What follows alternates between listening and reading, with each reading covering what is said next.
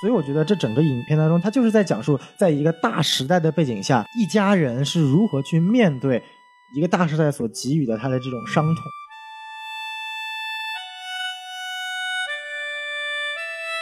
好，欢迎收听新的一集什么电台，我是洪老。师。你怎么还抢我的词儿呢？嗯，那我就是小宋老师，好吗？好的好的。那么孔老师，我们今天录什么节目呢？啊，我们今天录《地久天长》。今天我们录这个王小帅导演呢，最近在三月二十二号上映的这个《地久天长》。是是，对这个片子呢，它有三个小时时间长啊。然后之前是拿了今年的柏林电影节的最佳男主演和最佳女主演，是呃，分别是这个王景春和咏梅两位得到了这么一个奖项。嗯在柏林的时候也受到了很多的赞誉啊，整部电影的这个水准也是非常非常高的。然后在上周，其实，在大象点映呢已经做了一系列的点映了，然后我是连看了两天，结果是二十二号上映的时候呢，我又再看了一遍，所以我洪老师看了三遍这个电影，花了对九个小时，对太厉害了。我个人是非常喜欢这部电影的，因为同期我们知道还有这个乐高大电影二啊，还有这个其他的什么过春天啊那些哎国产的这个洪老师都放弃他最想去看的《老师好》，这毕竟是咱这个德云社于谦老师的是吧？你看王老师在美国看不了，你怎么不去看？为了地久天长，看来孔老师是真的喜欢地久天长。那我们晚上去看老师好吧？行行行行行 行，天哪你！去看，我去看乐高大电影二。我还是我要看乐高大电影 啊！哎这个老师好这个事情呢，我们以后就找机会啊，找机会啊，找机会哎。除了于谦老师之外，别的没有什么吸引我的地方。总的来说，表达的意思就是说，这部电影我觉得是很值得向大家推荐。嗯不过当时我也向我的父母推荐，然后他们看完以后也是感触很多，因为其实讲的故事呢是从这个八十年代开始对到所谓的现代改革开放的这四十年的这么一个光景，讲的是当时的两个家庭之间的这么一个故事。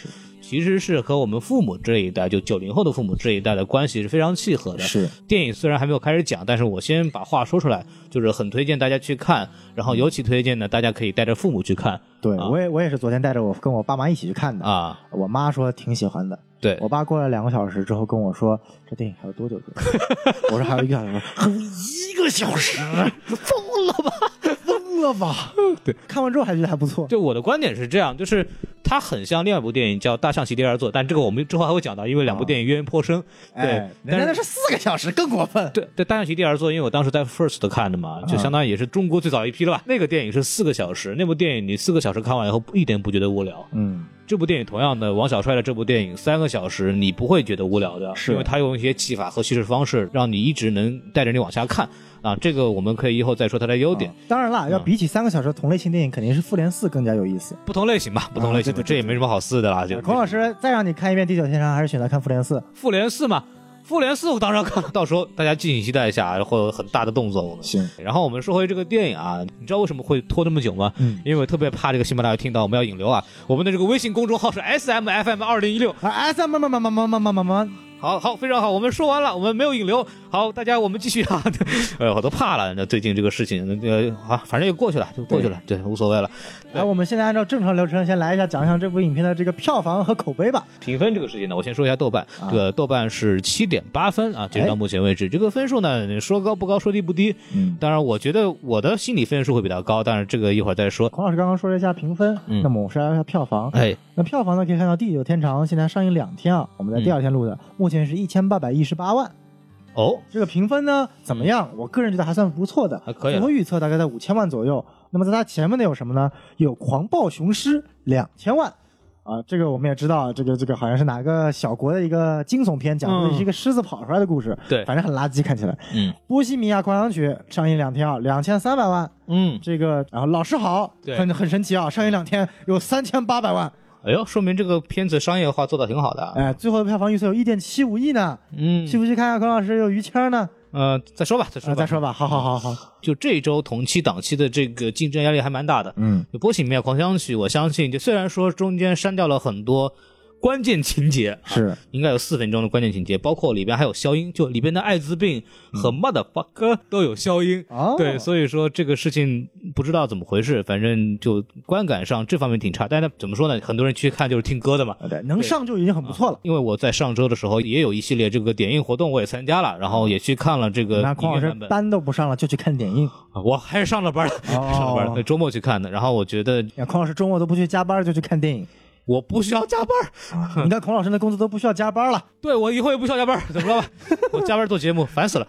呃，我要说的是什么呢？就是我们知道这个嗯早就有资源了，这个奥斯卡也就早就说过了。但是我还是推荐大家去电影院去亲自感受一下，而且挑那种好听啊，包括杜比啊或者 IMAX，对那种好的这个剧院，然后来听一听那个音响效果，确实是很震撼。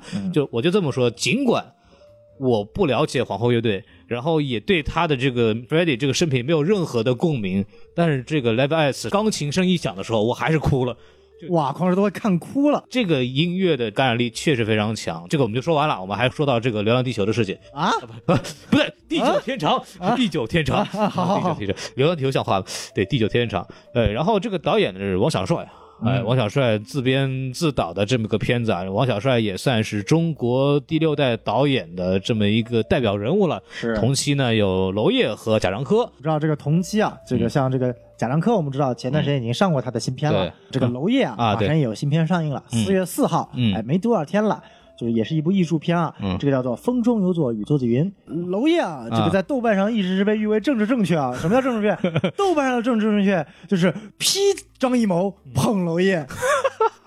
娄烨导演呢是因为禁片比较多啊，公认的这个东西。然后四月四号同期，因为第二天有这个沙赞啊哎，这个大家取舍一下吧，我建议都可以看一看啊。是是沙赞评分不错，然后大家可以听一下我们这个给 IMAX 做的这个前瞻啊，给啊前瞻。大雷霆沙赞的前瞻，对，大家可以去到时候听一下。呃，说回到王小帅这个导演啊，王小帅这部电影呢，刚刚也提到了柏林奖啊，拿到了这个最佳男女主演啊。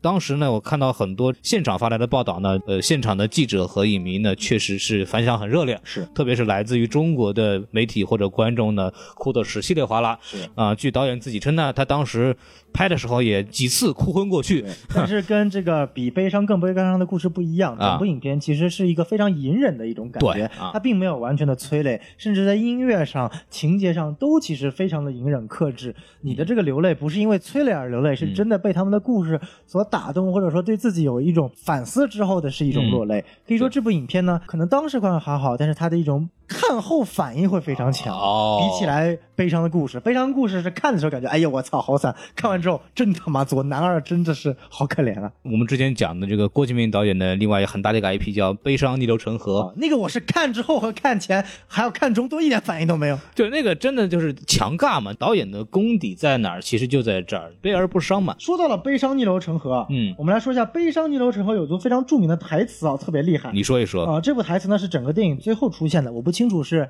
这个郭敬明的原著小说里面就有呢，还是这个导演写的啊呃，这个叫做洛洛自自己写的。这句台词怎么读呢？我们来读一下，它是这样的啊，嗯也是一个命题啊，跟悲伤有关的，叫做、悲伤像一条大河，嗯，或许会吞没你，哎，但也能带向梦想的远方。希望是人类 发展最深。悲伤能把你带上梦想的远方。What the fuck？你他妈以为你《流浪地球》啊？我当时看到这句台词，我整个人都是黑人问号，你知道吗？哀兵必败嘛，我们说回来说，怎么又怎么又扯远去了？咱说回来，电影开始之前啊，先说一下这个主创介绍吧，然后说一下刚刚拿了影帝的这个王景春，他这个人呢很有意思，他是这个上戏的，他当时呢是因为年龄比较大，他是一个特招生，哎。呃，之前呢他是在工厂里面那个叫卖鞋的，哦。啊，对，真的是卖鞋，找着啊，你要大鞋小鞋，你要童鞋，怪不得演的这么像。啊，对他确实是有过这么一个工人背景，底层生活的这个工人背景的经历，然后后来遇到了一个导演，那个导演就说跟他说说你可以演戏去啊，然后这个导演学了三年以后，他就去上了这个上海戏剧学院，然后他当时进那个上海戏剧学院以后啊，就同时还有另外一个特招生，哦呃，叫陆毅，哦。对，哎陆毅手啊，原来跟我住一个小区呢。据人家说，天天他都喜欢凌晨五六点钟走在江边，一个人漫步。大家知道了吗？这个小宋老师以前啊住在江边，上海的江边大家都知道啊，很贵的。没有没有没有没有，那是我们一条人造的江边哦哦，或者叫小河。哦，要这样子，那你跟陆毅以前住一小区是吧？啊，对，啊，现在不是了啊我不知道现在陆毅住哪儿，我也换小区了。都腾飞了，都腾飞了。哎，对，所以说呢，当时就形成了一个反差，因为他长得嘛确实是就比较着急，然后陆毅又是那个真的是似水年华呀，哎这个长得是漂亮啊，对哎他完全就是两个风格，但他演了什么？这个三国的诸葛亮啊，哎什么人民的名义的主演啊。侯亮平嘛，对？哎，对，看就同期这两个人这个差距啊，这个长得确实不一样，对，当然发展路线也不一样了。然后他之前呢比较有名的这么一个项目呢叫《警察日记》，嗯，他演了一个叫郝万忠的角色，是个主角。他拿了一个什么奖呢？是东京国际电影节最佳男主角。哦啊，东京国际电影节也算亚洲电影节里边比较有含金量的这么一个奖项了。之后呢，他有一部电影呢叫《白日焰火》，嗯这部电影呢，呃，拿了柏林的金熊奖，就是最佳影片这个奖项。哦，厉害。当时的这个影帝呢，也是中国人拿的，叫廖凡。哎，对，啊，对所以当廖凡在拿奖的时候，他其实那天也在下头坐着。啊，所以说，当今年的时候他上台说获奖感言的时候，就说。五年前我就在下面坐着看廖凡拿奖的，哎，对，现在我来了。我们看看嗯今天王景春拿奖的时候，下面谁坐着？五年后就是他拿奖啊，了。对，嚯，我们到时候应该抢个位子去。是是是是，对，然后他在《白日焰火》里面演的这个干洗店老板吧，除此之外呢，还演过很多片子，也是配角嘛，像《黄金时代》啊，大家也知道，徐安浩导演的《黄金时代》讲的就是民国时期的这个文人雅士的一个故事啊，哦就以萧红为这个主角的，他在里面演了一个老黄啊，后来给他一个家的感觉的这么一个男人，然后完了以后，这个《建军大业》里边本色出演贺龙，哦，为什么说本色出演呢？是因为当时这个 他们选的时候啊，看到了这个王景春有带胡子照片，他说这个男演员不化妆也能演贺龙，然后就把他请过来演贺龙。大家应该看过的就知道，就是那个小鲜肉版本的，就唯一一个长得跟小鲜肉没有关系的，就是贺龙元帅，对，对挺逗逼的。他好像跟这个张艺谋导演啊还合作的蛮多的。呃张艺谋的最近两部片子，一部《金陵十三钗》，嗯一部今年的《影》，去年的《影》都有他演了一个小配角。对影里面是那个鲁爱卿嘛，啊对鲁岩就鲁肃的这么一个原型嘛。是的，还有一个点特别好玩，就是他跟廖凡两个人关系不错，嗯所以说他们做了一个公司叫春凡艺术电影。哦，就汪景春和廖凡嘛，就合成哦春凡艺术电影，然后主要是做这个艺术电影的这么一个推广的这么一个公司啊。厉害了。所以还是对这个文艺片的关注度还是比较高的，就这个演员。然后还有一个演员咏梅，演电视剧演比较多，之前比较出名的就是《中国式离婚》啊，这个应该是我们小时候 就比较有名的这么一个电视剧师小时。候那跟我没关系。，啊对你小时候，他九七年还小，对。然后那个《刺客聂隐娘》，《刺客聂隐娘》呢，啊，侯孝贤的片子啊，之前就我们群里面还有人发了一个这个外国人评这个《刺客聂隐娘》，说他妈太长了，太慢了，完全看不想看。对这个片子呢，就里边也演了一个这么个角色，但是可能在电影里演的不多。然后电视剧里边还有一个我看过的叫《乾隆王朝》，哦，就是焦黄演乾隆那个版本，然后那里边那个陈瑞演那个和珅那个版本，其实我个人很喜欢，因为他从一个不同的角度在讲和珅和乾隆之间的故事。嗯，他在里边演的角色叫苏青莲，哦这个是一个真实存在的角色，就是和珅的一个小妾。哦呃，但他因为这个人是一个才女嘛，所以说在和珅的生涯当中扮演了很重要的角色。《铁齿铜牙纪晓岚》里边也出现过，然后在这个乾隆王朝里面也出现过。那个时候还比较年轻的时候，就长得还是比较温婉、很漂亮的这么一个女演员。像现在已经四十九岁了嘛，她是蒙古族人嘛，她的原名叫做森吉德玛。还是记记不太清楚，还是用梅比较好。桑吉德玛，桑吉马都，尤其桑吉马都，你这个上海话的水平跟王老师也差不了多少，我那必须的，呃侬难以组他。啊，又到组他啊。哎对暗号呢，我们俩是吧？对，然后下一个说一下齐溪啊，哎，齐溪这个演员呢，他之前可能出名是因为综艺节目吧，《我就是演员》啊，里边跟那个涂松岩有一期演了那个《岁月神偷》的片段对，啊，当时章子怡还觉得他好像没有那么好，怎么着的，是还有这个一些这个所谓的话题，他主要是演话剧为主啊，他是一个八四年的演员，比较演的多的话剧是《恋爱的犀牛》，大家看话剧的人肯定都看过。然后之前呢，跟这个娄烨导演合作过一个片子叫《浮沉迷事》，嗯，啊、他演这个角色叫桑奇，他跟王小帅有这么一个关系呢？有一个电影节叫荔枝国际电影节，哦，然后他拿了一个最佳演员的这么一个称号。那部电影呢是叫《下海》，这个片子呢是王小帅监制的。然后我相信，如果大家看电视剧的话，有一个电视剧我其实比较推荐大家去看的，这个电视剧叫《约会专家》。然后他在里边演这个女主演啊，男主演是郭京飞，哎，我们知道这个都挺好里面的大恶人郭京飞，所以所以大家可以去看这部片子，我还是推荐给大家去看一下，就还做的不错的。然后我还要说一个演员叫那个艾里亚，艾里亚这个演员呢，我为什么要说他呢？是因为跟我一样大的这个小朋友，包括你跟你一样大的还能是小朋友吗？怎么能不能叫小朋友呢？啊，都会特别有印象深的一部电视剧叫《大宅门》。啊，我小时候也看啊，对你小时候看。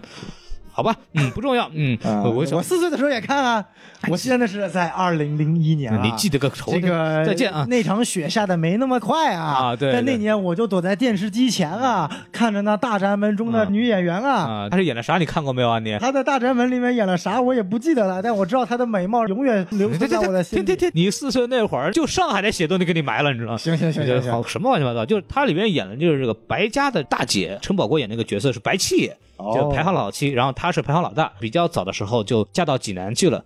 后来这个白景琦在这个北京惹了事儿之后呢，逃到济南去做那个阿胶，就是跟着他大姐一块儿做的。所以说，在这个电视剧里面，白景琦的事业的起步，其实大姐扶着他走起来的。厉害那么艾丽亚这个角色，就是在这个我们这个第九天长里边演另外一个家庭的那个浩浩的母亲、哦那个角色啊，浩浩的就是白家的这个大姐，这个就是个计生委主任，啊，对，就那个计生委主任。大家如果看过《大宅门》的话，印我相信印象是非常深的啊。对，所以说呢，我也是很多年又看到这个演员，也是非常的欣喜的。是嗯，然后再说一个，这个演员我们一定要说，是这个演员为什么一定要说呢？在很多的营销号或者是营销号做的视频里边，他的标题别人的名字王景顺什么都不会提，他一定要提是由王源主演的《地久天长》。是这个太厉害了，这个 TFBOYS 那个王源不是王千源啊，他在里边演的，大家如果看的话，就知道他演了那个二代流星、对对对，这个一代初代流星和二代流星。哎对。他初代流星是张一山演，不是不是那个对，是是是是是是是，张一山律师函发过来了，二代流星那个王源，就是所谓的他们重新领养的这个孩子演了一个。那应该是三代流星了，二代流星已经淹死了，好，初代是酱园女流星对吧？二代是那个淹死的三代是王 捡来的源。呃，王王源这个演了一个叛逆的这么一个少年啊哎，我也不多说了，那他戏份还是不少的，在前期的时候整。整体演技还是看得过去的。还是看得过去，我们一会儿可以再具体评价。然后我们来说一下主播打分，我们这个前期介绍有点多啊，关老师打个分，让我先打是吧？对，我准备给一个四星半吧。我其实有点想给满分的，因为我这部片子我找不到很明显的缺点。首先，三个小时能让我看下去，这个片子一定不一般。嗯，因为你知道，我是一个连变形金刚我都看睡着的人，是 你连你连看什么死侍都能看睡着，对，非常棒的。我看了三遍《地久天长》，全部坚持下来了，而且没有任何的你会感觉毕竟很累的是孔。老师那个年代的戏，都多少有点感触啊。咦，什么乱七八糟的啊！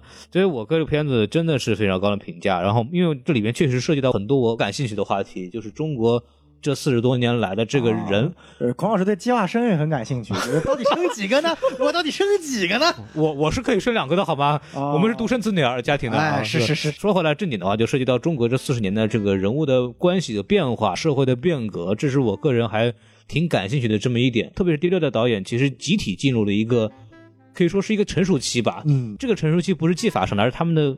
他们的这个观察的角度上面的，哎。其实我们可以知道，这个贾樟柯导演之前的《江湖儿女》也很明显的就是感觉到了这一点，他也是通过两个黑帮这个这个层面来讲一下中国这四十年的这个改革开放发生的故事。像这部片子，它是从这个工人阶级的这个角度，以计划生育为线索，同样的是讲述了中国就是四十年的这么一个呃社会变革的这样的东西。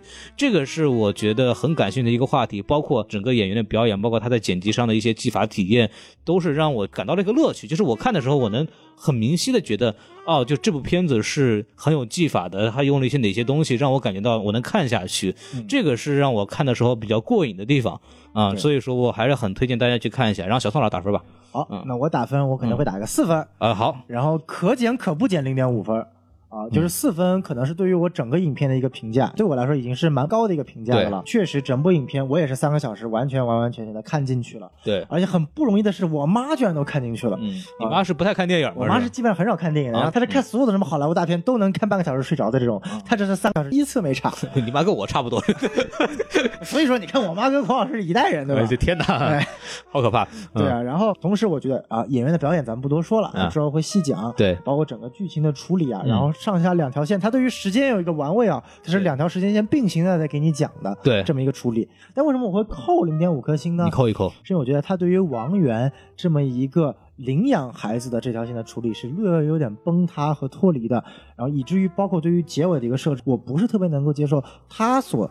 呃，赋予给我们的最后这么一个结局，可能会可扣可不扣零点五分，所以我这个分数是属于一个叫薛定谔的打分。呃，有时候心情好的时候就是四，心情不好就是三点五。就完全取决于王源在不在，我感觉。那倒不是吧，我对王源这个人的演技没有问题，我只是觉得在剧本上对于这条线的选择和呃处理有点问题。OK，那我们一会儿再聊，因为这个结尾的设置其实是这个片子比较有争议的地方。对，呃我是有不同观点的。然后我们还是先说说优点吧，也不能说优点吧，就可以说说我们比较喜欢这个片子的地方啊。好嘞你先说吧。我先说啊，你先说。好，因为黄老师可能优点比较多，对，优点比较多。我先说一下我的优点很多嘛，对对。对，哎，看看看，就首先这个演员的表演啊，这个是不用多说，毕竟拿了最佳男女主的。对我们看到呃王景春的。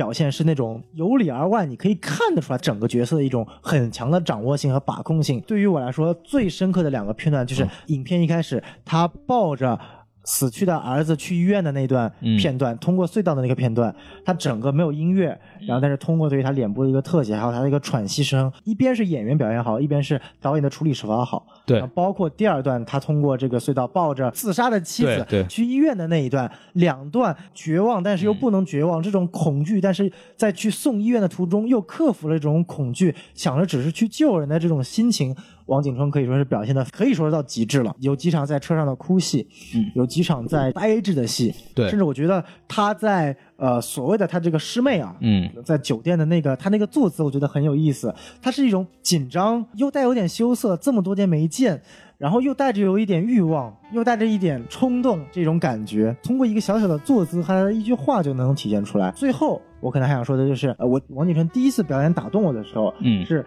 呃老师。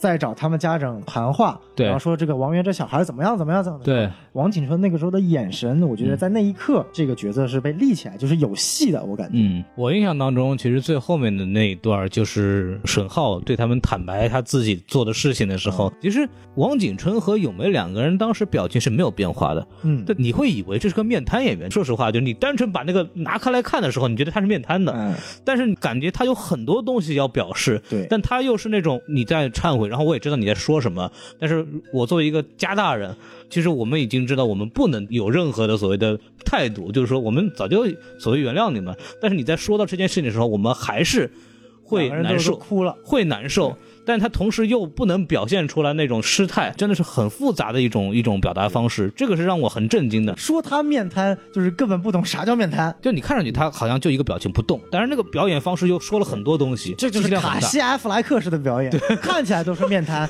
其实内心的波涛汹涌。嗯，哎，我觉得他不是吴亦凡式的，对那种看起来波涛汹涌，其实内心一片空白。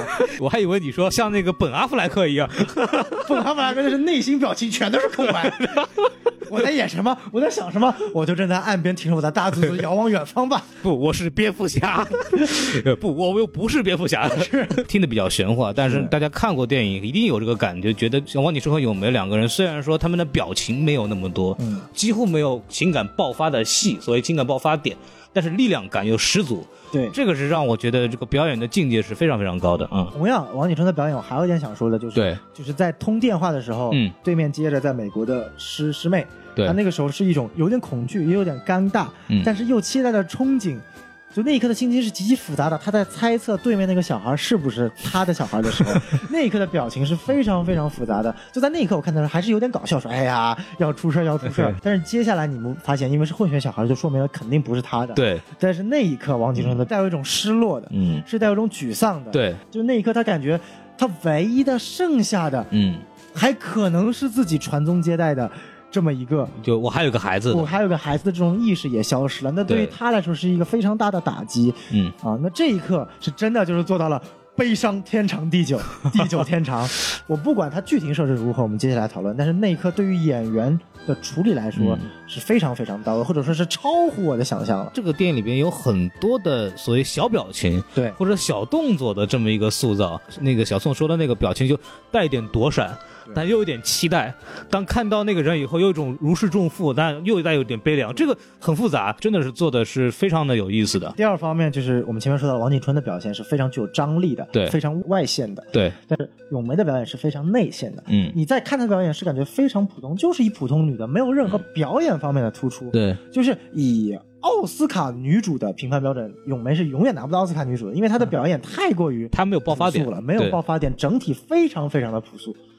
甚至说她的朴素，她的这个角色，甚至一半部分是被她的师妹抢过去戏份的。对，但是我更觉得，就是说，这可能就是欧洲影坛对于一个女演员的表达和美国影坛对于一个女演员的表达是不一样的，风格不一样，风格不一样。咏梅表现出来就是一个普通的嗯，被生活已经击垮的女人，对，她在最后挣扎的这一种体现，她所有的一切都是非常平淡。失去孩子之后，她在失去的那一刻，就是我们只能看到她的背影。嗯王景春是已经被治下来，在地上叹气了，但是只有咏梅演的那个角色，尽管我们只能看到背影啊，对就可以看到，就是她是疯抢着说想要进那个监护室的，对对，对，但那一刻就是，首先她这个张力是有的，嗯，但那个只有背影嘛。那之后整个影片表现出来的，尤其是他失去孩子之后，整个的这个相当于整个人像丢失了魂儿一样的这种感觉，非常非常的写实。我记得有个细节，就是过年的时候，那个叫茉莉带着饺子进到他们家，说我们这明天要聚啊什么的，全程就是这个汪景春在跟这个师妹对话，同时咏梅她是窝在角落里边，一句话不说，然后就在那蹲着，失了魂一样，还是那个问题，感情真的很复杂，就说是你们的错，是你们孩子做的孽，嗯哎，伤的是我的孩子，但我们两家的关系，因为我们对这个下一代的这个孩子的这个爱，我们不能发作。嗯，但是我我的情感上哪宣泄呢？就他这个人是死掉了，孤在那个地方，动弹不得，是是那个状态。咏梅克制的演法其实表现非常好的。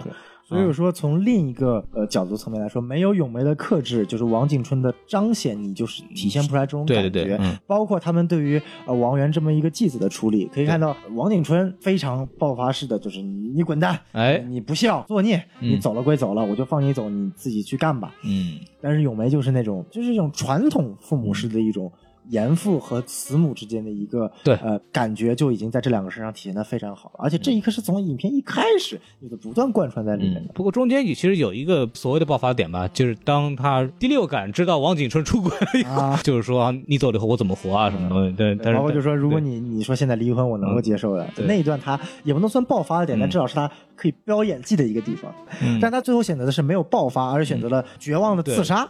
嗯，那个又是在影片的处理上来说，又是一个很有意思的一个地方。整片其实是有所控制的，导演像给这个片子的情绪盖了一个盖子一样，就是到那儿你再也漫不上来。但是每次马上要触到内心的时候，他马上又做一个转场把它处理掉。所以他的这个影片是后劲儿很足，嗯但是一开始绝对不会有过多煽情的地方。我前面说的是表演啊，嗯那对于一个剧本设置，你要不要？说一下王王源的表演啊？我现在不是在说优点吗？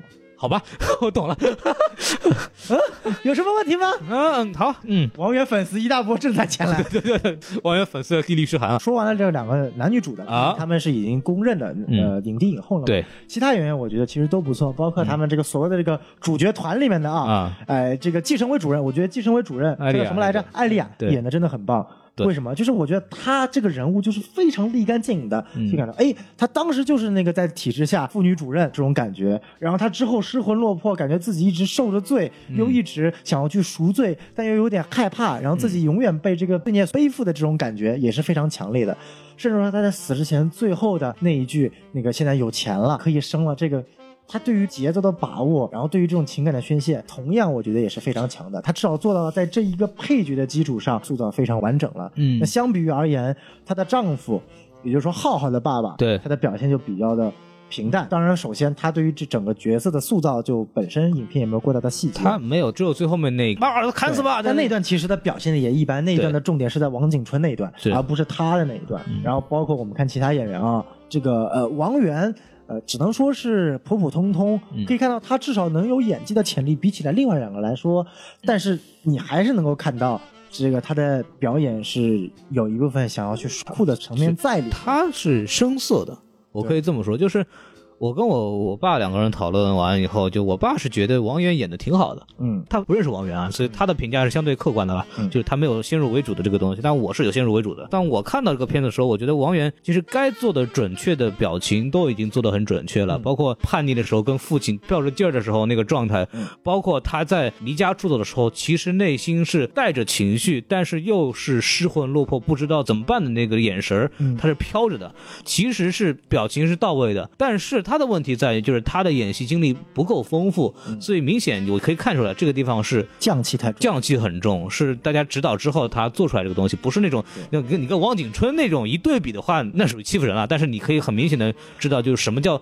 彻底的进入人物的那个状态，就是你能看出区别。但是同时，我还是要说一句，虽然小宋刚刚说了啊，这 这是个缺点，但是我仍然觉得王源的表现是超出我的预期的啊，是这样。当然了，我觉得王源整部戏最让我有感触的一部分是他下跪的那一部分，嗯那这个跟演技没有关系。对，那个那个剧本设置那个是剧本设置，我们可以一会儿再说。是，那我们前面说完了表演上面的优点，那我其次来说就是它这个所谓的平行剪辑法。啊，对一，开始我是没有看出来这种剪辑，他真的是毫无这个 没有提示。毫无，提示瞬间他妈就跨越了二十年。就我要说一下，就大家看这个电影的时候，就把手机什么都关一关，不要走神儿，否则你会看不懂的，你知道吗？然后瞬间他妈又过了二十年，瞬间的小孩子就长大了。嗯就是你要通过他那个情节信息来判断他到底是哪个时代。后来我发现我怎么通过判断，我是通过美术置景这是什么年代，我知道哦，大概到什么地方了。然后跟演员的装束有关系啊，这是我说的第三个优点，就是它特效化妆做的很不错。整个特效化妆是由个英国的一个团队来做的啊，它不是所谓的电脑特效，因为我们知道这个特效化妆是由一个英国的团队呃去来做的，非常的专业化。像咏梅她年轻的时候在这个体制内干活的这个样子。嗯。嗯，再到她失去孩子的样子，再到她已经搬到偏远地方，然后最后一个她已经是白发，然后回到她老家准奶奶的这么一个一个一个一个阶段，对，各种不同的阶段，他们每个人的装束妆容是一个非常非常大的一个变化。可以说，整个影片因为它的时间线打乱，所以说你去想去抓住它的每一个线索，一方面从它的美术布景，也就是说时代来看，这方面也是非常优秀的，它能把时代特点展现的这么好。嗯另一方面就是从演员的装束上来看。那么我先说这么几点：它的平行剪辑、它的表演、嗯，它的特效化妆。那么我把时间交给孔老师。好的，其实我的大的点跟小松说差不多，表演上的时候跟小松刚刚也补充过了，我就不再讲了。就我说一下这个平行剪辑，平行剪辑它做的好的哪里呢？就是它除了让你看不懂之外，它是有优点的。哦，它其实你一想，这个片子其实讲了一个非常简单的故事，两个家庭，他因为一个意外，就是从此分道扬镳，然后走向了不同的发展道路。最后面呢，呃，一个奇迹让他们聚在一块儿。怎么说呢？特别肥皂剧的这么一个剧情了啊，就很像那个台湾或者香港那种家庭伦理剧的这么一个典型的这么一个跨越三四十年的对这么一个家庭肥皂剧。其实没什么了不起，但它好在哪儿？就是这个在剪辑上面，剪辑会让你不无聊。它怎么个不无聊呢？就是它永远是通过那个下一段剪辑来提示后面的情节，或者来补充说明前面的这个留下的漏洞。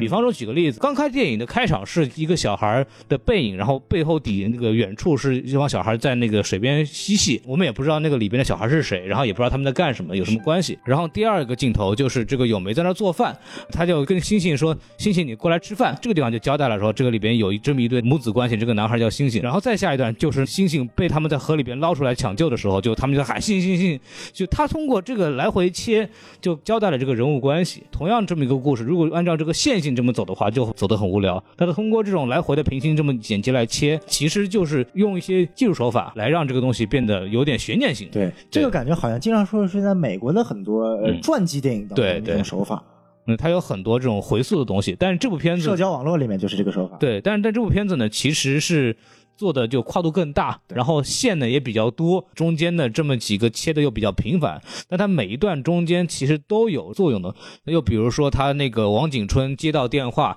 去见到茉莉的时候，两个人其实也没有交代任何他们的关系，他通过什么东西是通过又回溯到茉莉当年年轻的时候跟他第一次见面的时候。然后来说的这么一个东西，所以他通过这种剪辑是帮助他来叙事的，他不如胡剪。他第一能保持这个悬念性，第二呢，那他也会让你这个片子呢有更多的说的大一点就史诗感吧。对其实会有这样子的一种状态，这个是在剪辑上面帮助这部电影非常大的，所以说让我觉得这个电影看上去其实是很过瘾。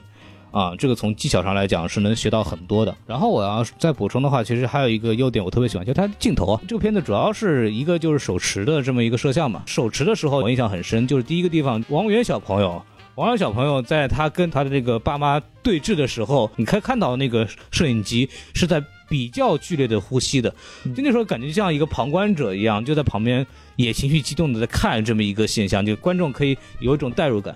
手持镜头的这种作用，其实就体现的非常明显。对，从这个镜头上选择的非常好。还有有意思的地方就是他经常会喜欢用这种中远景，除了用中远景之外，还很喜欢隔着东西拍。嗯，就里边有很多次，呃，咏梅、汪景春，包括其他里面的人物角色，是通过中间隔一个栅栏或者隔一个玻璃窗，从这个视觉上给你一种疏离感。啊，嗯其实这个最经典的镜头应该就是那段在他们餐厅外面有个嗯福字那一段，对，外面是下着雪，然后嗯里面是看似除了主角那一家人他们在团聚的一个场对面。就我们为什么说这个电影看的悲而不伤，或者它很克制，其实从镜头语言上，其实也在帮助你形成这样的这么一个感受。嗯，因为如果你想让这个情绪很激烈嘛，很简单，怼大脸嘛。动作片喜欢干的事情就怼大脸，你把这个脸放大，你就人物的这个情绪能很很容易感染到你。在好莱坞叫那个 close up fetish，喜欢用 close up。close up 就是特写镜头嘛，对，对，所以说呢，这个技巧上做得好。当然，里边一个比较核心的用法就是看望这个星舰的时候，就里边有一个欺骗性的这么一个东西。一开始第一个镜头给的是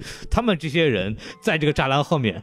然后以为说他们是因为跳舞被逮起来了，因为前面其实是在交代他们在跳舞，结果回过头发现其实是星舰是在那个所谓的栅栏后面的，是他被关起来了。然后他们用镜头开了个小玩笑，但同时呢，其实两边它都是隔着栅栏的。整部电影贯穿始终呢，都是尽量让人物不是直接面对的镜头，要不通过背影，要不通过栅栏，要不通过窗户来形成一种空间，包括用窗户会形成一种狭小空间来加深这个人物的压抑。这个是让我觉得从镜头的这个取舍上面，就艺术电影嘛，其实玩的就是这些东西嘛。如果大家就喜欢艺术电影或者愿意关注这些细节的话，这部片子我觉得是不会让你失望的。嗯啊，然后说到美术质检的问题，呃，我个人就觉得年代感体现的非常好的。第一个让我觉得让我很爽的就是一开始那个米老鼠的书包，镜头一开始那个米老鼠书包是我小时候的时候觉得非常好看的书包，哦就我那个时候已经是九十年代，八十年代那就更不一样了。但是你同期那个镜头也扫到过流星的书包，就是那个二代流星啊，就是那个被淹死小孩那个流星的书包，你这个差距是明显。那个很新的米老鼠书包还是那个嵌进去的那种搭扣，那个我小时候就特别喜欢那种，因为很酷嘛。孔老师小时候都喜欢什么东西？喜欢咔嗒一下有声音的，喜欢把东西扣进去。你你要像我那个那么大，你就知道了，知道吧？不一样年代。啊，我到现在还没有孔老师当时那么大呢。什么？你会明显的感觉到他们的这个两家的这个家庭收入啊是有区别的，尤其随着剧情的这么一个推进，你会看到都是工人，这个两家开始这个所谓的要下岗之前，其实这个电影里面已经交代了，其实是沈一鸣那个时候已经是下海了，就主动下海了，就是要，所以那时候呃两家小孩穿的衣服。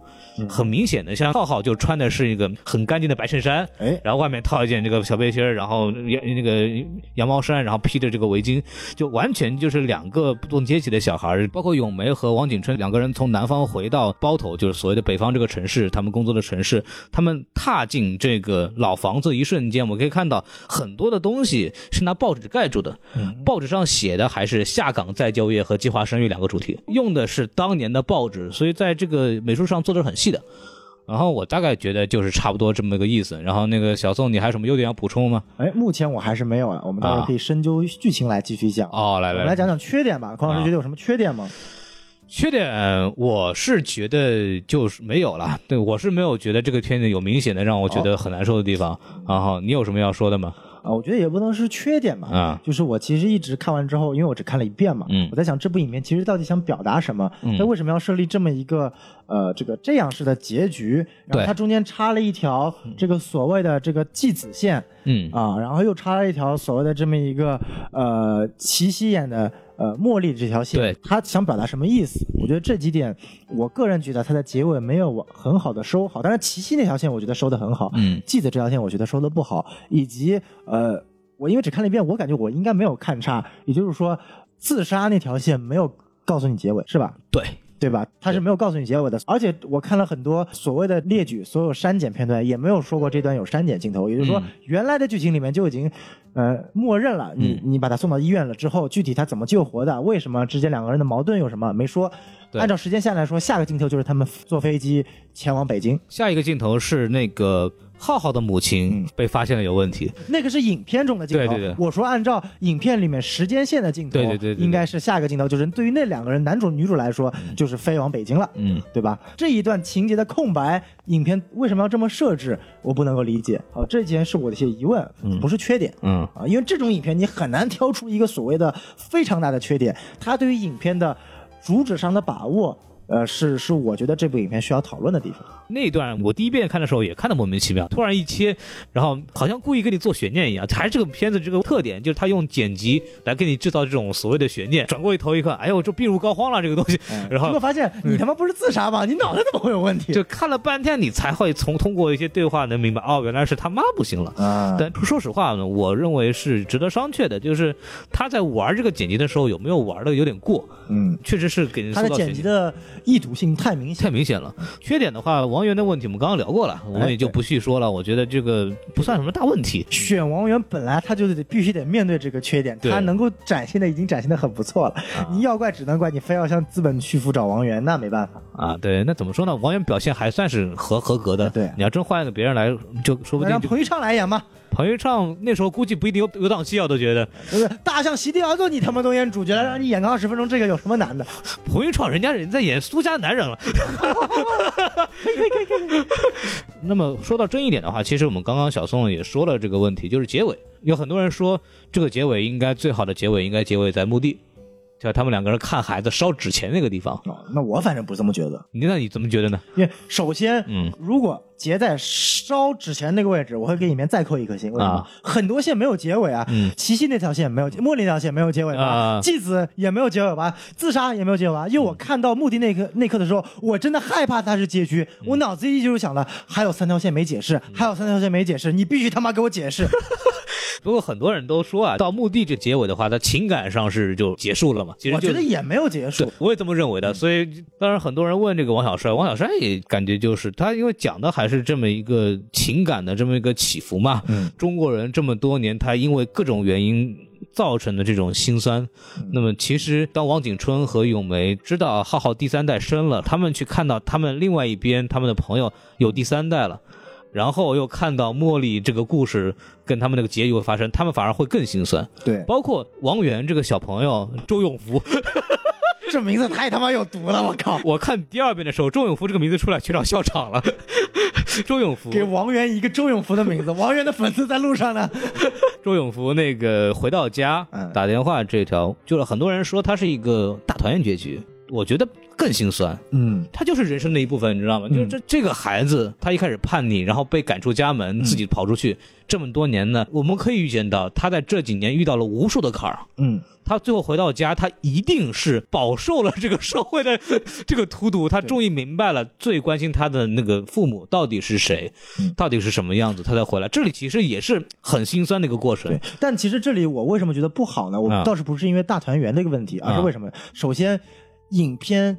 真的没有给我体现出来说捡过来这个孩子跟父母之间到底有多深的情缘，因为首先我不知道这个孩子是怎么捡的，你只告诉我他是捡的，他怎么捡过来的我不知道，一家人之间和这个孩子怎么认识的我不知道，嗯，然后所有影片前二十分钟给王源体现的镜头全都是矛盾，我没有看到一点这三个人之间有任何的情感羁绊，嗯。所以导致他走的时候我没有任何的情感宣泄，他回来的时候我也没有任何的情感感觉，就你回来就回来吧，而且我觉得很奇怪，按照你前面影片给你这么多的时间展现了。你本来好像也没多爱这这户家人嘛，嗯你最后只给我体现了一个依依不息的感觉，然后你过了这么多年，你居然回来又找到你爸了，然后感觉又是什么事情都没有发生一样，跟你爸爸打了这通电话，我就觉得导演的想要去铺这个剧情的意图太过于明显。我不管你是大团圆还是想体验的更心酸，你这个剧情铺的意图太明显，导致你跟前面的剧情会有一个脱节，而且没有做到承上启下，因为所有的剧情嗯在那一刻都得到了呃完结并且升华，只有这一个支线是在这里，我觉得是彻底脱节的，就是跟其他的主线是脱节的，跟他自己之前的塑造也是脱节的。我是觉得他是一个情感起伏了，做做的还是挺好的了，因为到后来其实是茉莉断了那个王景春的那个时候，，我想感觉，我觉得影片想感觉就是，哎，呃，他们一家可能王景春最后的心愿也没了，没了对结果发现他儿子没生，嗯。结果呢，最心酸的时候呢，哎，他继子回来了，啊。然后就就戏谑一下，说人生的百态是对对对。无常的。那这样我也能理解，只不过我觉得在那一刻你的技巧手法可能会呃偏一般一点，比起来前面两个小时五十分钟而已。我觉得就是王源的这个所谓的前史吧，我觉得大概你也能知知知知道个八九不离十，就因为初代二代流星，不不不胡说八道，就是那个一开始那个流星孩小孩死了以后，哎他们肯定是它里面有提嘛，就是他为什么找他，是因为他跟流星小时候长得很像。啊，对，然后把他找开，但是而且在通过对话的时候也说，就是我们一直把你当流星来养。对，然后所有关于青春期的电影都在讨论这个问题，就是小孩在找我是谁。嗯，其实因为王源这个角色面临的也是同样的问题，就是你们把我当流星养，但是我不是流星啊。但问题在于，我是谁之前一定要有我从哪里来，以及我要去哪里。嗯这部影片当中没有你从哪里来了。就比如说，我们为什么说蝙蝠侠里面红头罩二少特别有感觉？对因为我们知道他是从哪里来的，嗯是他在偷蝙蝠侠车的时候，蝙蝠侠把他找到了，对同时救了他，让他从一个罪犯变成了一个罗宾。嗯那么这是让他最后还会再跌回罪犯的时候，我们会感觉到心酸，对对甚至说他最后回归阴性的时候，我们会感觉到很欣慰。嗯但是这个小孩，我不知道你从哪里来的，你可能是路边捡的，那小孩会有感恩之情。那会不会可能是我失去流星，我我男女主失去流星太过于痛苦，我从别人我看到这个人他有父母的，我把他从偷过来，嗯可不可以？也有这个可能性，对不对？那这一刻就是犯罪，那对于小孩心中来说完全不一样的。你小孩从哪里来，我完全不知道，导致你没有起源。你是谁和你从哪里去，对我来说没有任何的影响力，嗯这是我看的感觉。当然，每个人可能会不一样。就是对于我来说，王源这个角色，一方面他的人设也立不住，也也导致王源这个人演的让我觉得很奇怪。这不是演技的问题，是他本身人设就立的没有起源。嗯，我是没有你想那么多，对，我想的就是可能是孤儿院或者哪儿领的一个孩子嘛，看哎这小孩长得很像，那就把他领回来，然后就把他当做他们的儿子来养，就还挺正常的一个故事啊，我觉得还挺挺好理解的，这点不会这个我觉。得无所谓，因为是每个人不同的意见嘛。对对对我觉得这反正我们现在讨论完优点缺点了，我们可以具体往深的电影讨论。也是，我觉得这部电影可能跟我们之前讨论所有爆米花电影不一样的一点，对对对它可以会去深挖。呃，我觉得很想讨论一点就是，你给娃娃呃为什么叫地久天长？你觉得什么东西地久天长？友谊地久天长，啊对你没听过这歌吗？因为影片中已经把这首歌体现出来了，包括王源自己也为这部影片唱了新版的《友谊地久天长》。真的假的真的，你可以去网易云搜一下。算了吧，嗯唱的不错，唱的不错。就是影片中还有这段情节，啊就展现出来。哎，第一层就是友谊地久天长。当然了，我们也知道这个友谊没有地久天长。嗯当然了这是一件很悲伤的事情，因为一个小孩的意外，嗯导致两家人从此形同陌路。在结尾。看似有一个和解，但我也相信他一定不是和解，因为这件事情是永远和解不了的，嗯，对，第二点，什么东西地久天长？什么地久天长啊？悲伤地久天长，嗯有没有这种可能性？也有，就是你可以看到，从始至终男女主是悲伤的，或者说啊她的内心是崩溃的。可以说，从计划生育那件事情开始，你想看，对于女主来说，她她的闺蜜对，直接间接导致她两个孩子都死了，嗯对吧？这对于他来说，这是一件无法磨灭的事情。然后之后跑到了新的地方，找了一个新的小孩，用来做掩盖，为了躲避内心中的悲伤，找了一个替代品。但其实小孩也是人，他肯定对最后会走。那么又是一种悲伤，导致到最后感觉老公也要走了。其实老公不是要走，他只不过做了一件全天下男人都会犯的错误，就是 来自成龙啊 就对于男主来说，嗯可能他想传宗接代。啊！就因为我觉得我不相信有那么单纯。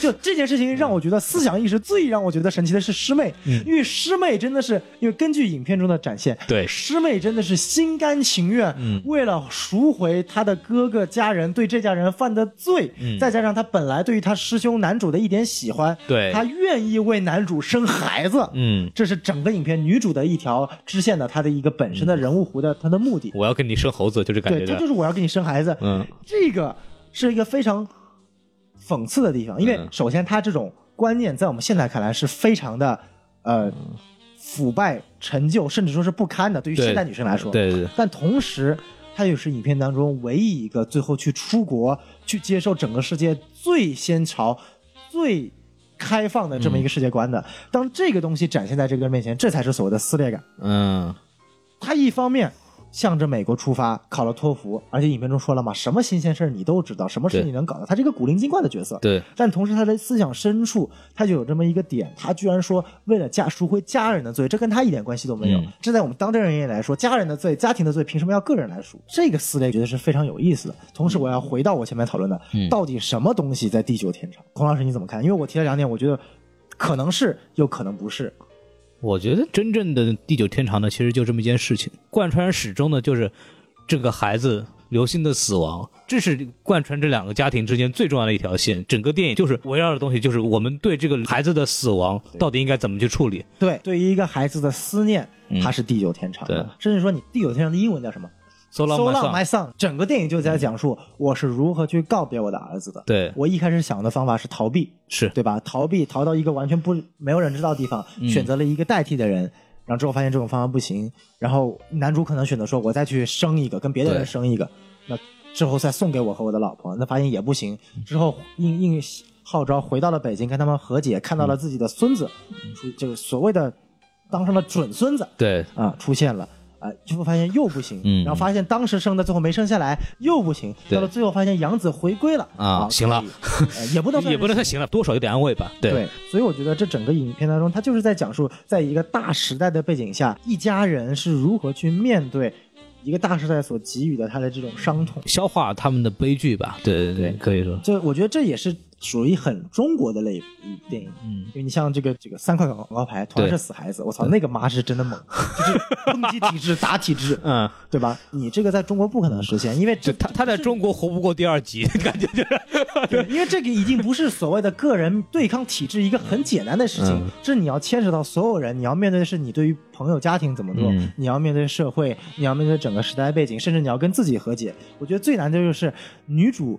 和男主都很难跟自己和解。对里面有有一句话说：“我们其实都是为了对方而活活着也就是说，只要对方死了，我马上就可以跟着死，我已经没有活着的意义了。就是就是说，他嗯从始至终，因为儿子这件事情，他甚至都没有跟自己和解。他们不是说了吗？儿子死了之后，他们其实就没有再活着了。对，特别是他们回到这个八十年代，他们以前住的房子的时候，一切如旧。嗯，其实也是在影射这个问题，就是他们其实从那之后再也没有过自己的生活，对整个阴影其实一直压着他们走的。而且这个影片我觉得是有一种你看所谓的宿命感，就很多事情在大时代背景下你是想不到的。嗯想想看，如果那个时候王景春的角色克制住了自己，没有生二胎，嗯也不会导致手术，也不会导致永远不能生孩子。嗯，那但是就是因为你一次控制不住自己，这么两轮下来，你就彻底不能生孩子了。同样在这大背景下，计划生育的背景下，你就只能生一个。不管你是计划生育先进啊，这个嗯影片中剪掉了所谓的删减片段，给了他一笔钱，就是一种现实表达嘛。包括他这个宿命论、因果论，就是指最后下岗也是有一定理由的嘛。就是为什么最后那家人没有下岗，然后女主下岗了，这其实都是跟前面的关系息息相对的。那就是因为这一次下岗，随着那个时代的变迁，社会一改革一发展，大锅饭没有了，变成个体经济户了，嗯马上两家人的变化就一下出来了，就一个简简单单的反应，这边女的继续上着岗做，男的就有资本去下海做生意了。对，一下做生意就可以马上壮大。影片最后他妈的都已经开楼盘了，对这个房地产商了，我操，他是最他妈有钱的了。随便看一套房送给你们，我的去啊。然后你看他儿子最后当了医生，最高端的一个职业啊，了。对，这个片子其实最大的伤痛点在于是没有人错的，对，没有人是错的，连国家和体制都没有错。当然没有错。计划生育这个当然就争议很多啊，这个咱们预说，但是从大方向来说，就还是这个问题。你美国好，我把四亿中国人扔到美国大都市，你们要不要？不要吧。对，就是这个人口问题确实是一个很大的问题。当然，目前为止，计划生育的问题也凸显出来了，包括人口社会的老龄化，包括劳动力的缺失，包括现在孩子的这个生存压力，因为他一个人要养养四个老人，对一个家庭要养四个老人，背后的问题都有。但当时那个选择计划生育也是一个很合理的声音。其实影片在反映一种，就是你人是没有办法去改变一个时代的，或者说时代背景就是这个样子。在那一刻，你没有所谓的好的时代和坏的时代，正确的时代和错误的时代，你只有在那一刻。选择做正确的事情，或者说选择你该做的事情，对，就像那一刻，王景春选择了他自己不该的事情，他在挑战体制，对他在选择生二胎。那么不好意思，带给你的后果就是长时间的这个问题。嗯，就是可能因为一个作为到之后，慢慢的整个命运就彻底改变了。然后同时，因为我们又是经历了一个多变的时代，中国的那个大变革下面有成功的，有悲剧的，通过两个家庭的变化给我们展现出来了。它很真实，编是编出来的，但是每一个环节又做得非常合理，是环环相扣的，又符合。这个年代发生的事情，然后这个人物的动机也非常的符合逻辑，对所以说像我父母这一代，他们看完以后是感触非常深的，真的就是他们经历过的这么一个时代，而且我觉得，就是其实让我们这一代人去看这部片也有很大的价值。对就是你会去感觉到那个年代是什么样子的。当经历那一代的我们的父辈经历过那一代，再进入我们这个社会，嗯你才能够理解说，我们现在可能说，哎呀，这个体制不好，社会不好，我们不够独立，不够自主，有这么多问题，计划生育是垃圾，那个是垃圾，这个是垃圾。对，你看看，从那个时代开始，你的父辈都一步一步走过来，走到今天，嗯，在这个体制下，他都能生存下去，那你在你现在这个体系下有什么生存不下去的？而且随着时代的改变，其实我在看影片的过程中还有一点特别有意思，我会去对比那个年代影片展现出来的各种生活景象和我们这个年代做对比，其实可以一一对应上。你看、嗯那个年代所谓的在这个工厂里工作的工人。啊、穿着统一的制服工人，对和这个年代在大公司里上班的白领其实是一个类型，没有任何区别。那个年代在他们那个所谓的舞厅里面跳的这个所谓的很傻逼的舞，我妈看的时候笑着跟我说：“你现在是不是觉得特别傻逼？”让我看的时候说：“这跟我们现在的蹦迪有什么区别？对吧？其实是本质上是一个东西的。可能五十年后的人再看我们现在的蹦迪，他妈就是一群傻逼，嗯，对吧？就我觉得这些东西是在我看这部影当中非常感触深的。你的形式在随着时代的变化在变化，但是你的内容的本质其实就是一种生活方式、你的工作方式、你的娱乐方式。五十年前的人和现在没有什么区别。时代怎么变，就人都是一人不会还还是那些人。对，但我我看完以后，最最大的感受就是社会的复杂是超过我们想象的。就我们可以看，呃，爆米花电影这种商业片，善恶很明显。这个电影没有反派，没有正派，所有的人他都有他的道理。对但他演绎出来以后，他就是截然不同的两两种命运，是真的是让你感到一种无力感。对但同时你又会明白，就刚刚像小宋说的，我们这个时代是目前为止近几十年来中国已经是最好的时代最好的已经是最好的时代了。这个节目走向有点不大对，就 符合我们的风格呀。怎么就咱们被喜马拉雅下架过节目之后，我们变得这么乖了吗？这在说正经的，说正经的，就是就我们虽然过去节目开过很多这样的玩笑嘛，我们以后还会开的，我们还会开的。但事实说话，它确实是最好。但这部电影确实是反映出的这个东西，我们看完以后确实会有这些想法。我觉得相信很多人会有同样的想法。就我觉得大家呃要去理解我们的历史，这近几十年有很多东西我们是呃去理解之后，我们才会理解现在社会处在的这么一个逻辑。然后我们也知道这个社会还在很大的变革，我们怎么在这个时代里边找到自己的位置，这个也是那个我们自己要考虑的问题。我们节目其实讲到这儿，升华的部分也差不多了。哎，然后我就准备再稍微做一下这个外延环节啊。嗯，刚刚我们说到这个删减片段啊，刚刚小宋提到两个，一个是表彰大会，对那个地方呢，首先是表彰大会，他们表彰完了以后，之前呢还有红领巾少先队在那唱歌，哎，这个也是这个电影的一个技术手法嘛。同时，因为你的孩子的没有给你表彰，但同时前面一帮小朋友在那唱歌，让你看了小孩。包括之前这个电影的正片里面也出现过，当他去打胎的时候，我们可以清晰的听到产房里的婴儿的啼哭声。同样也是用了类似的这样的一个技法。这个嘛，就是我觉得加进去的话，其实就是更惨吧，更讽刺一点。一看到前面生龙活虎的小孩在唱歌，对后面因为你不生小孩受到表彰，我相信删掉以后，应该也是因为可能也是尺度问题，这这个是一个。还有一个呢，是当丽云发现丈夫出轨之后，她还去拜佛来着的。对，拜佛完了以后，她出来，其实镜头删掉的部分有扫到后面有个教堂，哎，我目前为止不知道什么原因有这个镜头啊，而且删掉其实，呃，哎，说到这个最好的时代和最坏的时代的问题，宗教确实是现在在我国的这个影视里边的尺度是比较的敏感的。啊。对，这个我觉得他应该是影片想表达那一刻的，嗯就是所谓的这个呃女主的信仰崩塌，嗯。她不知道自己在该信什么了，可能是这种感觉，啊可能是，我觉得我觉得是，因为对于呃他那一代人来说，他的信仰就是他的下一代。啊，那她的下一代没了之后，她的信仰只可能是她的丈夫。但她又得知她的她的丈夫，嗯，她以为她要出轨的时候，那她的世界上所有的信仰都一切信崩塌了。仰崩塌了，嗯，那她可能唯一做的就是她的形而上求个佛。但她那个时候，她是真信佛吗？还是说那个时候远处给你一个教堂，告诉你世界上可能还有另外一种体系，就让你它很混乱。体现到你这个女主身上完全的一个崩塌。嗯，还有一个就是在这个下岗的那一段的时候，其实是换镜头的。对但原镜头呢是给大家稍微描述一下，就是上面这个经理在那喊说喊名字下岗，然后下面就群情激愤啊，你怎么不下岗呢？啊，对啊，你不是说 对呃有人要做出牺牲吗？那你他妈做出牺牲啊！对，包括那个什么，他们还会流泪啊，包括那个，当然现场就比较激动。你要让我选啊，我可能会选择现在这个版本。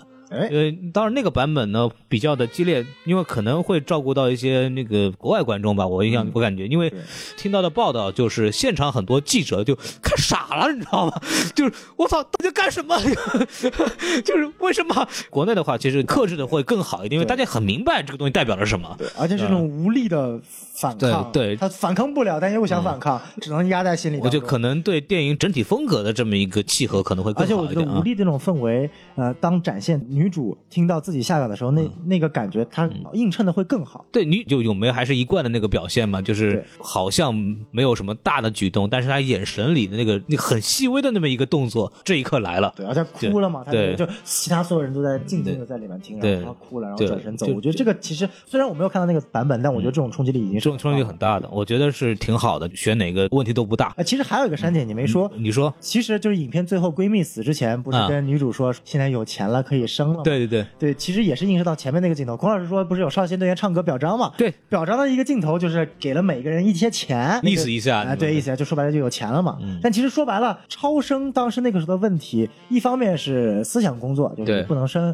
第二方面，你确实你真的生出来罚款罚款，你罚的力度很大呀！我呃操，罚款丢工作，啊我们不是每个人都是张艺谋的吗？罚款都罚的无所谓的，你就生呗。嗯但是在那个年代来说，那个罚款是非常可怕的，下岗之前吧，就是大家认为就是那个时候工作都会没。我一工作，我在工厂里一待就一辈子。那个时候的人不会去想，说我们去跳槽或者换一个工作会怎么样。那个时候哪有这对种意识？，就一个整个工厂，它就就跟一个家一样，就是你的生活社区。你你的工作全对都是国有帮你分配好的，对对分配制，所以他们所谓的选择。那个时候他们很难想象说，因为我超生，我丢了工作，嗯我不怕，他不会这么想，他就觉得一辈子就完了，对，这完全两个不一样的这么一个概念。所以说，影片嗯最后这个闺蜜跟女主说这句话的时候，就很多啊有影评或者说有观众说这句话说的很不好，感觉你在物化生命，就是我们有钱了。但我觉得那句话其实说的特别好，就能感觉到，就是说有钱了你就可以生了，他已经完全忘记了他是生不了了。嗯她在那一刻，闺蜜已经处于一种呃思维模糊，对她已经错乱了嘛，其对，实但她唯一能记住的就是。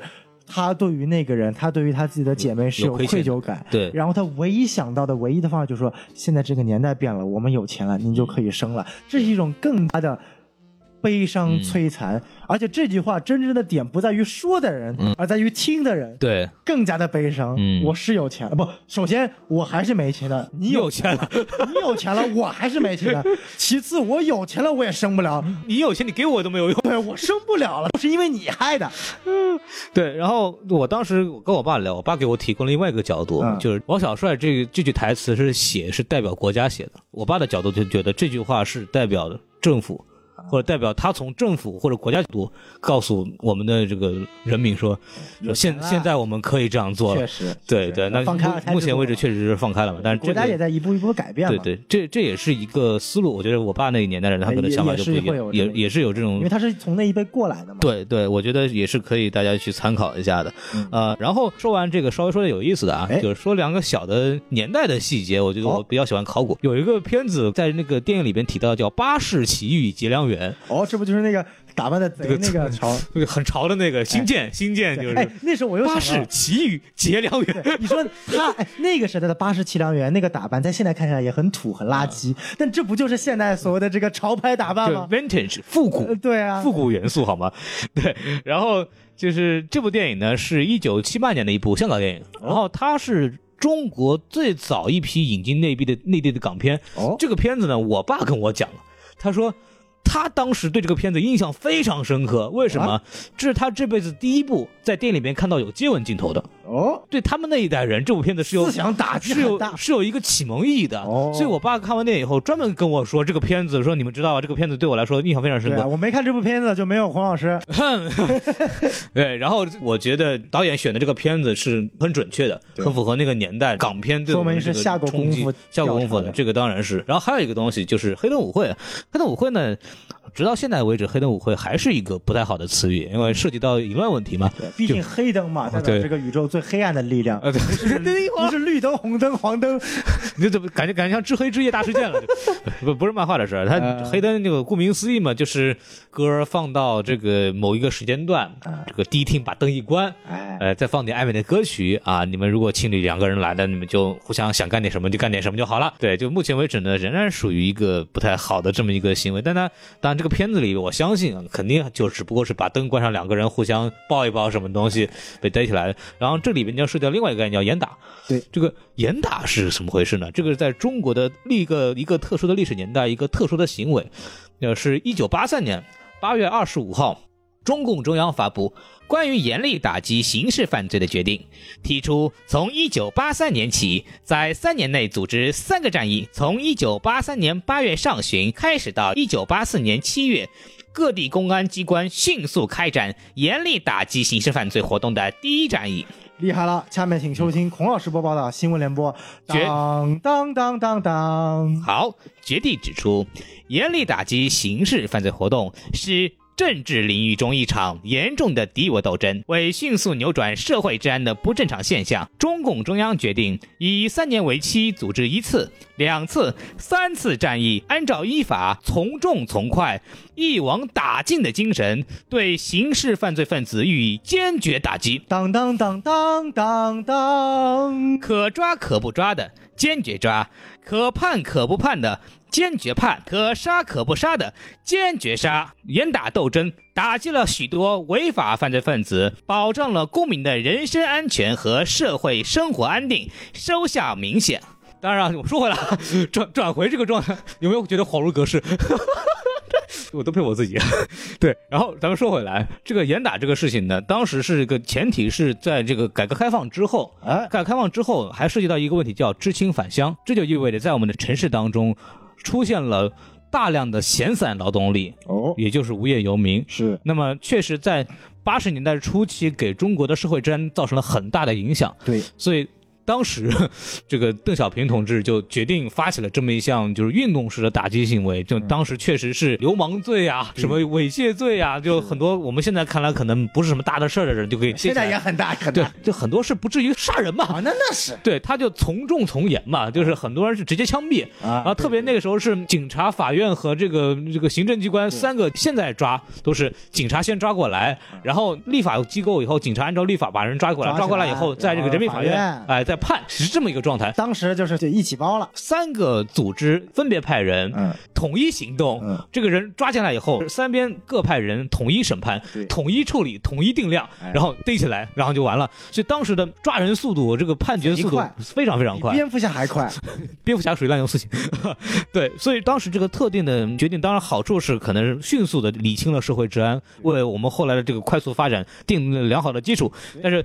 缺点就在于，就是很多人是不应该呃死掉，或者很多人是不应该判刑的。比方说，这个有一个著名的演员叫迟志强，哦，一提到迟志强呢，就有首歌叫《铁门啊、铁窗铁锁孔老师到底是他妈哪个》，年代的人啊？手里呀捧着窝窝头，就你就就没有一滴油。就白展堂在那个《武林外传》里面唱的这首歌，就是相传是迟志强写的，后来其实也不是。但是重要的点在于，像迟志强当时是一个非常有名的演员，他为什么因为流氓罪？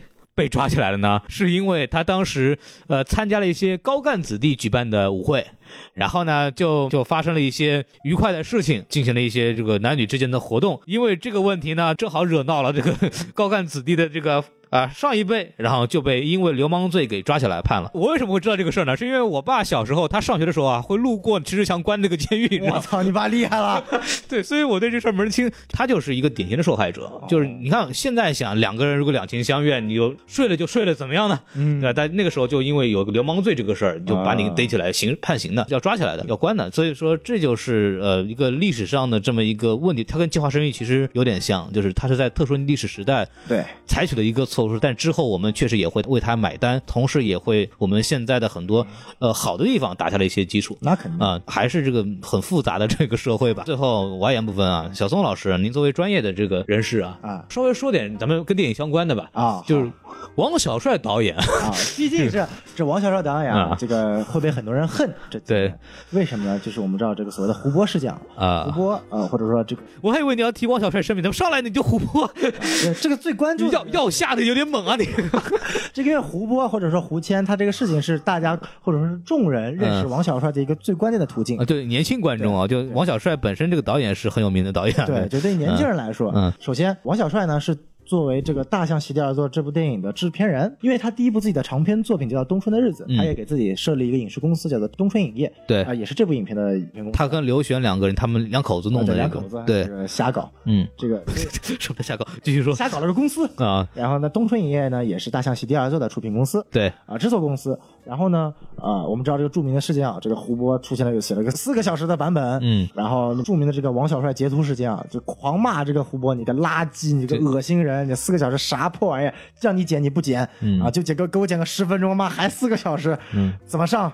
那肯定王小帅他是站在一个出品人的角度。所，所以我不是很清楚这个事儿是真的，就是这个截图是真的吗？啊，应真的真的真的截图是真的。啊，至少现在没有人说截图是假的，这基本上是真的，因为王小帅自己也没有发表任何发表任，就是说过截图是假的，但这个截图就基本上算的是真的嘛，就是因为这件事情导致他导演被剥夺署名权，对他本身穷困潦倒，然后他的女朋友又离开他，对就众多的事件导致胡波上吊自杀了。对，那么之后呢，我们为他平反，也不是平反，就是我们之后就发现，哎，说这个四个小时的作品很好，确实好，对，嗯然后在国外、国内都进行了大量的放映，也拿到了柏林的，呃，我记得是费比西奖补充一下，台湾台湾金马奖最佳影片啊，也是最佳影片。对，啊，可以看到，也就是说，呃，这件事情同样跟这部影片一样，嗯，真的有所谓的坏人吗？王小帅能够成为这个坏人吗？那肯定对于我们王小做电影的来说，他肯定不是一个坏人。王小帅钱都给你了，而且还教给你怎么去拍电影，作为一个制片人来说，嗯他肯定要满足商业运作的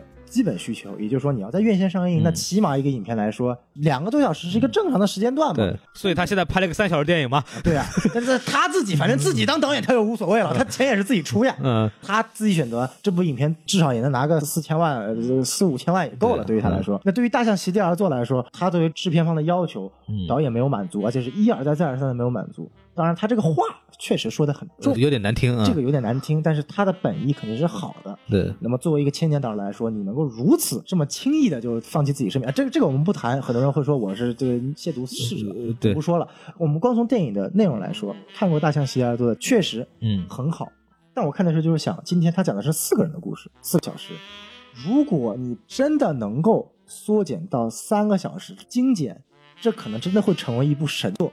因为你四个小时作品，我是佳作，对，但是我没有办法成为神作。三个小时可能会成为神作。同时，在思想意识程度，你确实能看到大师和天才之间的区别。嗯，我们前面的作品我们不说啊，我们就拿最近的两部《地久天长》怎么拍《地久天长》的。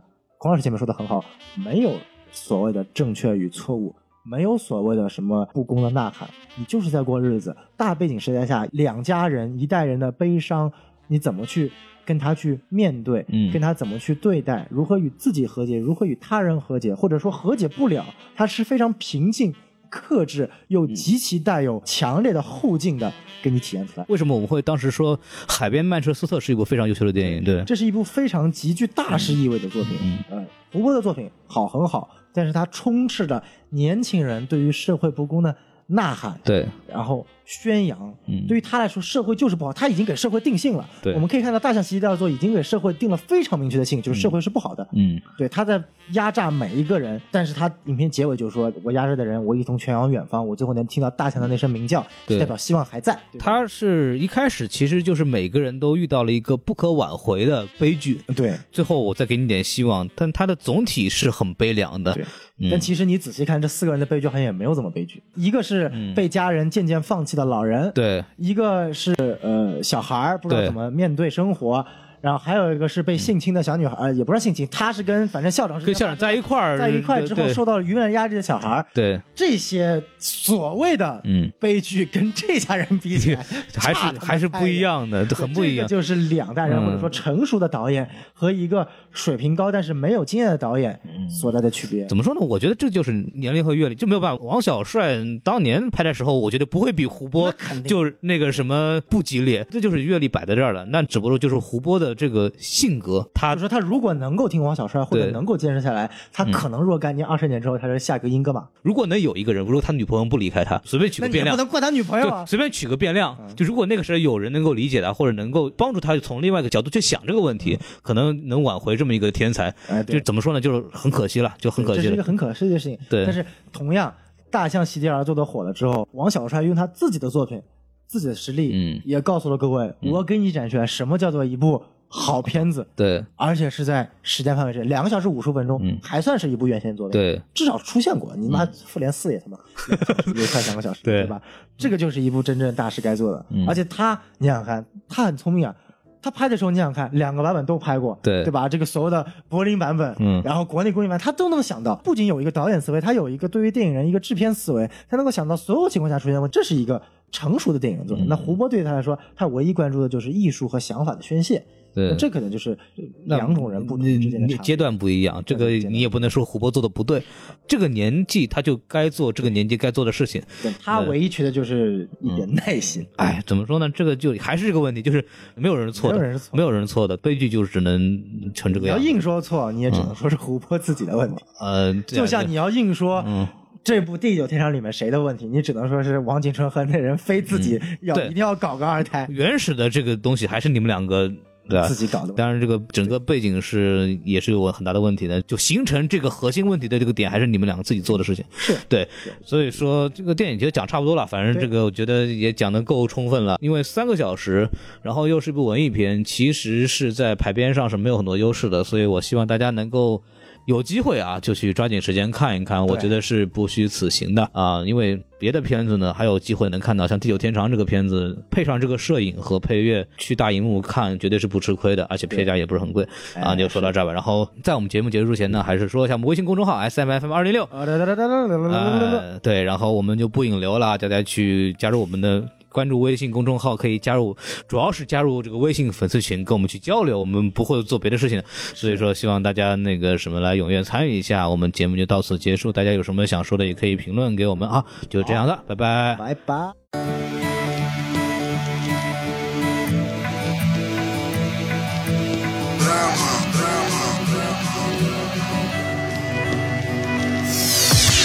在每个人的心里都有一把锁，在这把锁里关着一些心里话。这些话你从来都不会对任何人说，除非是有的时候你真的喝得多了，把外套脱了。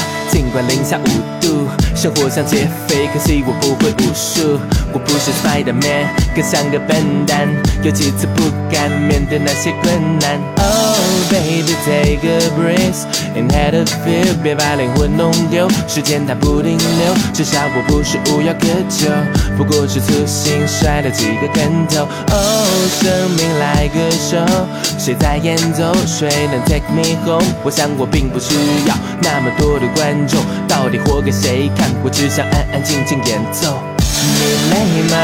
想睡吗？这世界太复杂，不如歇一下，找个人靠一下，给你的爸妈打一通电话。你累吗？想睡吗？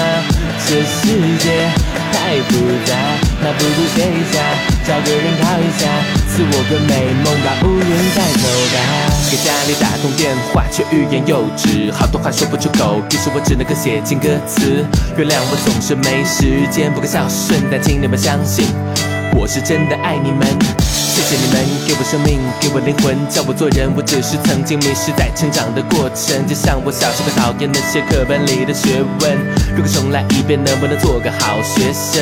也请你们相信，我真的不是不想结婚，是这么多年都没有遇到对的人。我爱的对我不爱，爱我的我不爱。我相信缘分味道它来了，我也躲不开。Oh baby take a breath and had a feel，别把灵魂弄丢，时间它不停留。我不是无药可救，不过是粗心摔了几个跟头。哦，生命来个手，谁在演奏，谁能 take me home？我想我并不需要别人给的关注，我只想活我自己的活法，走我自己选的路，选的路，选的路，选的路，选的路，选的路。你累吗？想睡吗？这世界太复杂，不如歇一下，找个人靠一下，给你的爸妈打一通电话。你累吗？想睡吗？这世界太复杂，那不如歇一下，找个人靠一下，赐我个美梦，把乌云带走吧。你累吗？想睡吗？这世界太复杂。不如歇一下，找个人靠一下，给你的爸妈打一通电话。你累吗？想睡吗？